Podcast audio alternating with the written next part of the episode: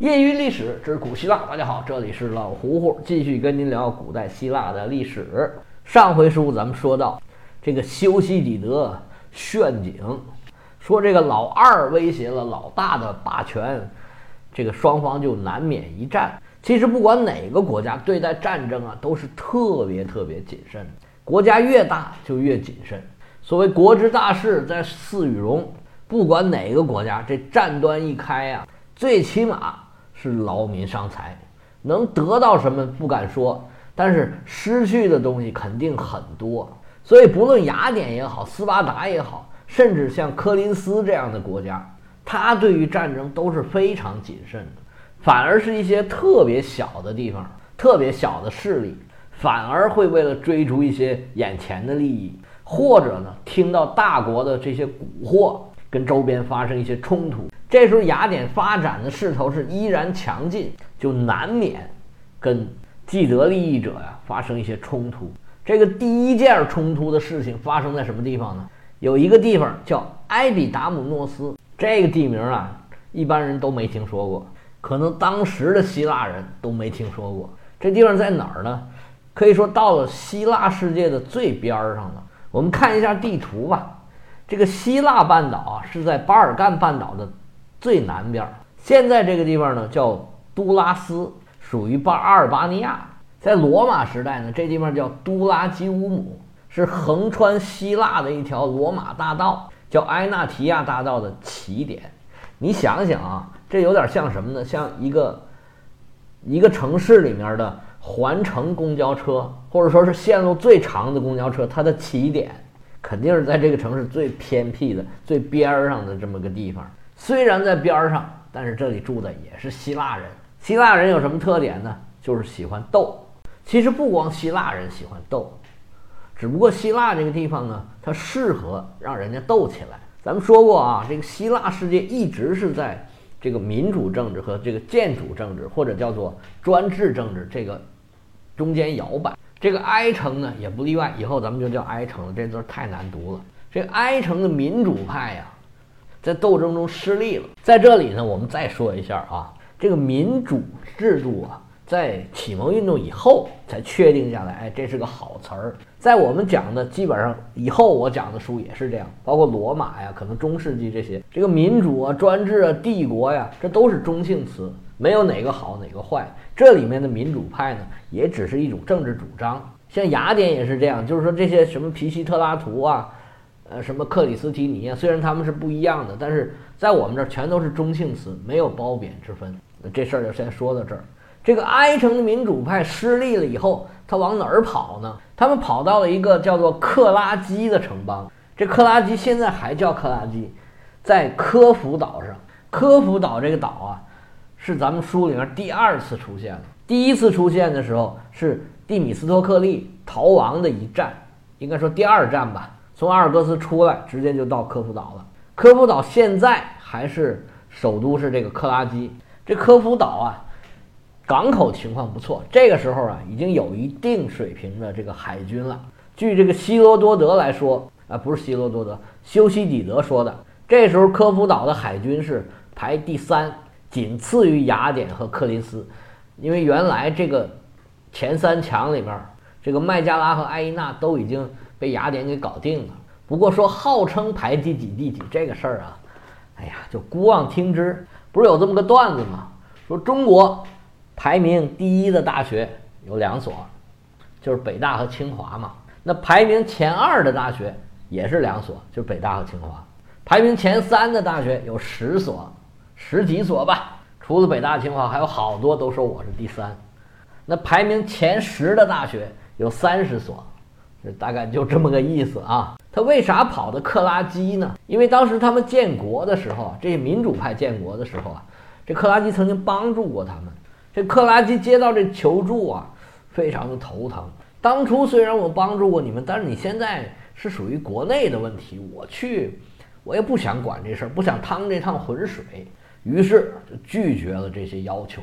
那这些民主派怎么办呢？就去找柯林斯求助。他为什么找柯林斯呢？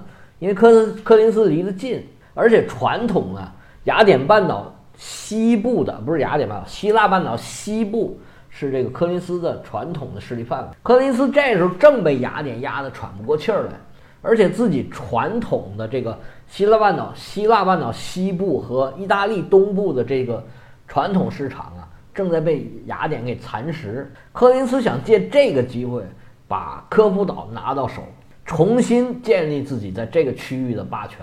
柯林斯就说：“这事儿啊。”我们管定了，谁欺负你，谁欺负你。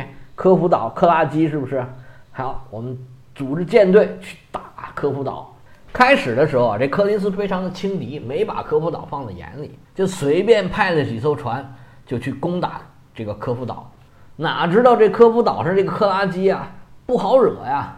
咱不是说了吗？他们这个号称海军第三呢，没想到被科夫岛给打败了。这克拉基作为一个比较边缘化的城邦，从来也没有想过他能打败这么大的一个大国，那比他可是大多了。因为太过得意啊，就有点忘形了。当时柯林斯为了打仗啊，招了一些其他国家的人，这克拉基呢就把柯林斯的人啊给关起来了，其他的国家的人全都给卖为奴隶。那对柯林斯来讲，那可以说是奇耻大辱啊。作为整个希腊世界仅次于雅典和、斯巴达的这么一个国家来说，败给克拉基本来就很耻辱了。为自己打仗的这个一帮人又被卖成奴隶了，这就羞辱了柯林斯的同时啊，也把谈判的路给封死了。这双方都没有台阶下了。柯林斯这就怒得不得了了，这好小子，你这欺人太甚呐！这雅典我是打不过，我还打不过你吗？关张打不过我，还打不过刘备啊！来来来来，这柯林斯啊，就开始招兵买马，在全希腊招这个划桨手，准备去这个科夫岛报仇雪恨。那你说这事儿其实跟他们这些大国呀没有什么关系，这怎么又扯上雅典了呢？因为这时候科夫岛一看，嚯，这个柯林斯开始摩拳擦掌，准备要揍我来了，那我可得赶紧去抱个大腿。现在谁腿最粗啊？雅典腿最粗，那咱们找雅典来帮忙嘛？找雅典怎么帮忙啊？他们就要求啊，加入提洛同盟。我是你提洛同盟的成员了，哎，你就得帮我了，就不能再眼看着柯林斯来欺负我。在科夫岛派人来跟雅典求助的同时，柯林斯也派人了。柯林斯派人来呀，一方面有威胁的意思，一方面呢也有请求的意思。你从后边的事态发展，你就可以看得出来，柯林斯、雅典、斯巴达，包括其他的一些小国，都不想打大仗。收到双方的使节的请求啊，这雅典实际上是很难做的，左右为难。你去帮助科夫岛啊，就等于得罪了柯林斯。双方已经有很深的矛盾了，如果再激化，就可能真的引发战争。但是你放着那个科夫岛，他不管呢？这跟雅典的一贯主张的这个对外扩张的这个政策，又是很十分不符。这你一旦服软的这个事态传播出去啊，这整个提洛同盟啊就有散架的危险。那么雅典左右权衡之后，采取了一个算比较折中的策略吧。一方面，他答应了科夫岛的这个克拉基的请求，说可以可以，你可以加入我们提洛同盟，你先回去吧。以后听信儿啊，我给你援助，一定会有的。对这个柯林斯这一边呢，他就很冷淡的把这柯林斯给打发走了，没有做出任何承诺，也没有说狠话，算是个冷处理。这柯林斯的使节应该说已经习惯了，本来跟雅典的关系就不好，这种态度啊实属正常。那对这个克拉基他们怎么交代呢？于是伯利克里就决定，我们援助克拉基十艘船。为什么是十艘呢？因为再少就不像话了。后来琢磨琢磨说，十艘实在是太少了，我们再援助二十艘吧，一共三十艘，分两批。第一批十艘先走，这十艘船呢，很快就到了。那么在发生冲突的两年之后，公元前四百三十三年的夏天，柯林斯和克拉基发生的海上争斗啊，真的有点搞笑。说起来搞笑啊，其实。现在有很多地方的海上争端，其实就是这么进行的，考验的是一个国家的持续能力和续航能力。比如中国在南海为什么要建那么多这个西沙建那么多岛屿上面的基地，就是要持续的加强在那边的这个续航能力。因为海军在海上待的时间呢，不可能特别特别的长，你的船上的燃料、食物和供给都是有限的。如果不想发生战争，发生巨大的冲突，那么你在平时维持自己在那儿的存在才是最重要的。那么船之间的互相的包围。有时候发生一点磕磕碰碰，其实正是这个日常海上的争端方式，海上的竞争其实就是这么展开。那个时候也是一样，虽然雅典只有十艘战船在那儿待着，但是柯林斯啊，他不想招惹雅典。柯林斯出动的舰队啊，是远远多于。科夫岛出来的这个克拉基出来的舰队，眼看着他们就取得了压倒性的胜利了。结果这个十艘雅典战船一出来，转了转，转了转，雅典的水手水平是很高的，在这海上兜着圈子，就把克拉基的这个船给保护住了。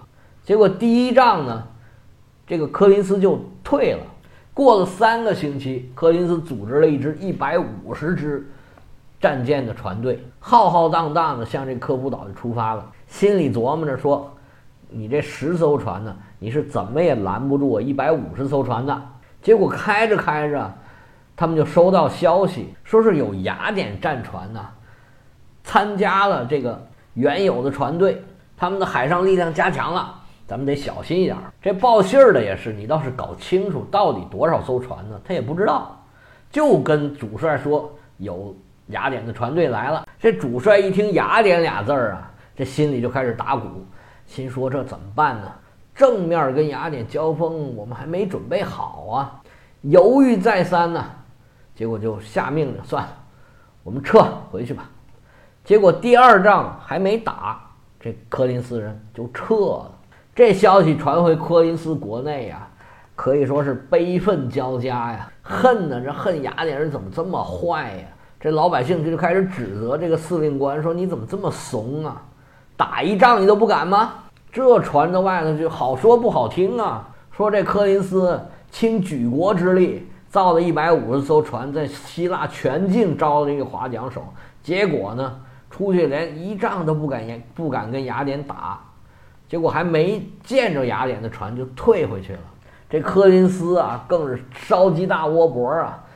哎呀，气的简直就不行了！柯林斯正这儿没招呢，东方不亮啊，不对，西方不亮是东方亮。这科夫岛啊是在西方嘛，这边东边出事儿了，送给柯林斯一个机会，是什么事儿呢？其实跟科夫岛这事儿啊有点像。实际上，科夫岛呢是柯林斯的殖民地，这个你可以理解。柯林斯又很生气。又不想跟他们下死手的这个原因，那么这克拉基呢，就算是个逆子吧。有逆子啊，他就有孝子。逆子在西边啊，这孝子啊在东边。咱们上回说了，雅典呢在马其顿和色雷斯中间一个河口的地方建立一个叫安菲波利斯的呃这个城邦。在这里附近呢有一个城邦是。这个特科林斯人建立的，算是科林斯的殖民地吧。这地方在哪儿呢？在卡尔西底的南部这个地方。这个地方现在呢是希腊的中马其顿省。卡尔西底的南部啊，这地形啊非常有意思。它有三个基本上是平行的这个小半岛，伸到这个爱琴海里面去。那科林斯移民建立的这个城邦叫波提迪亚，在。那个三股叉那个，就三个小半岛那个最下边的一个。现在这个半岛啊，叫做卡桑德拉半岛。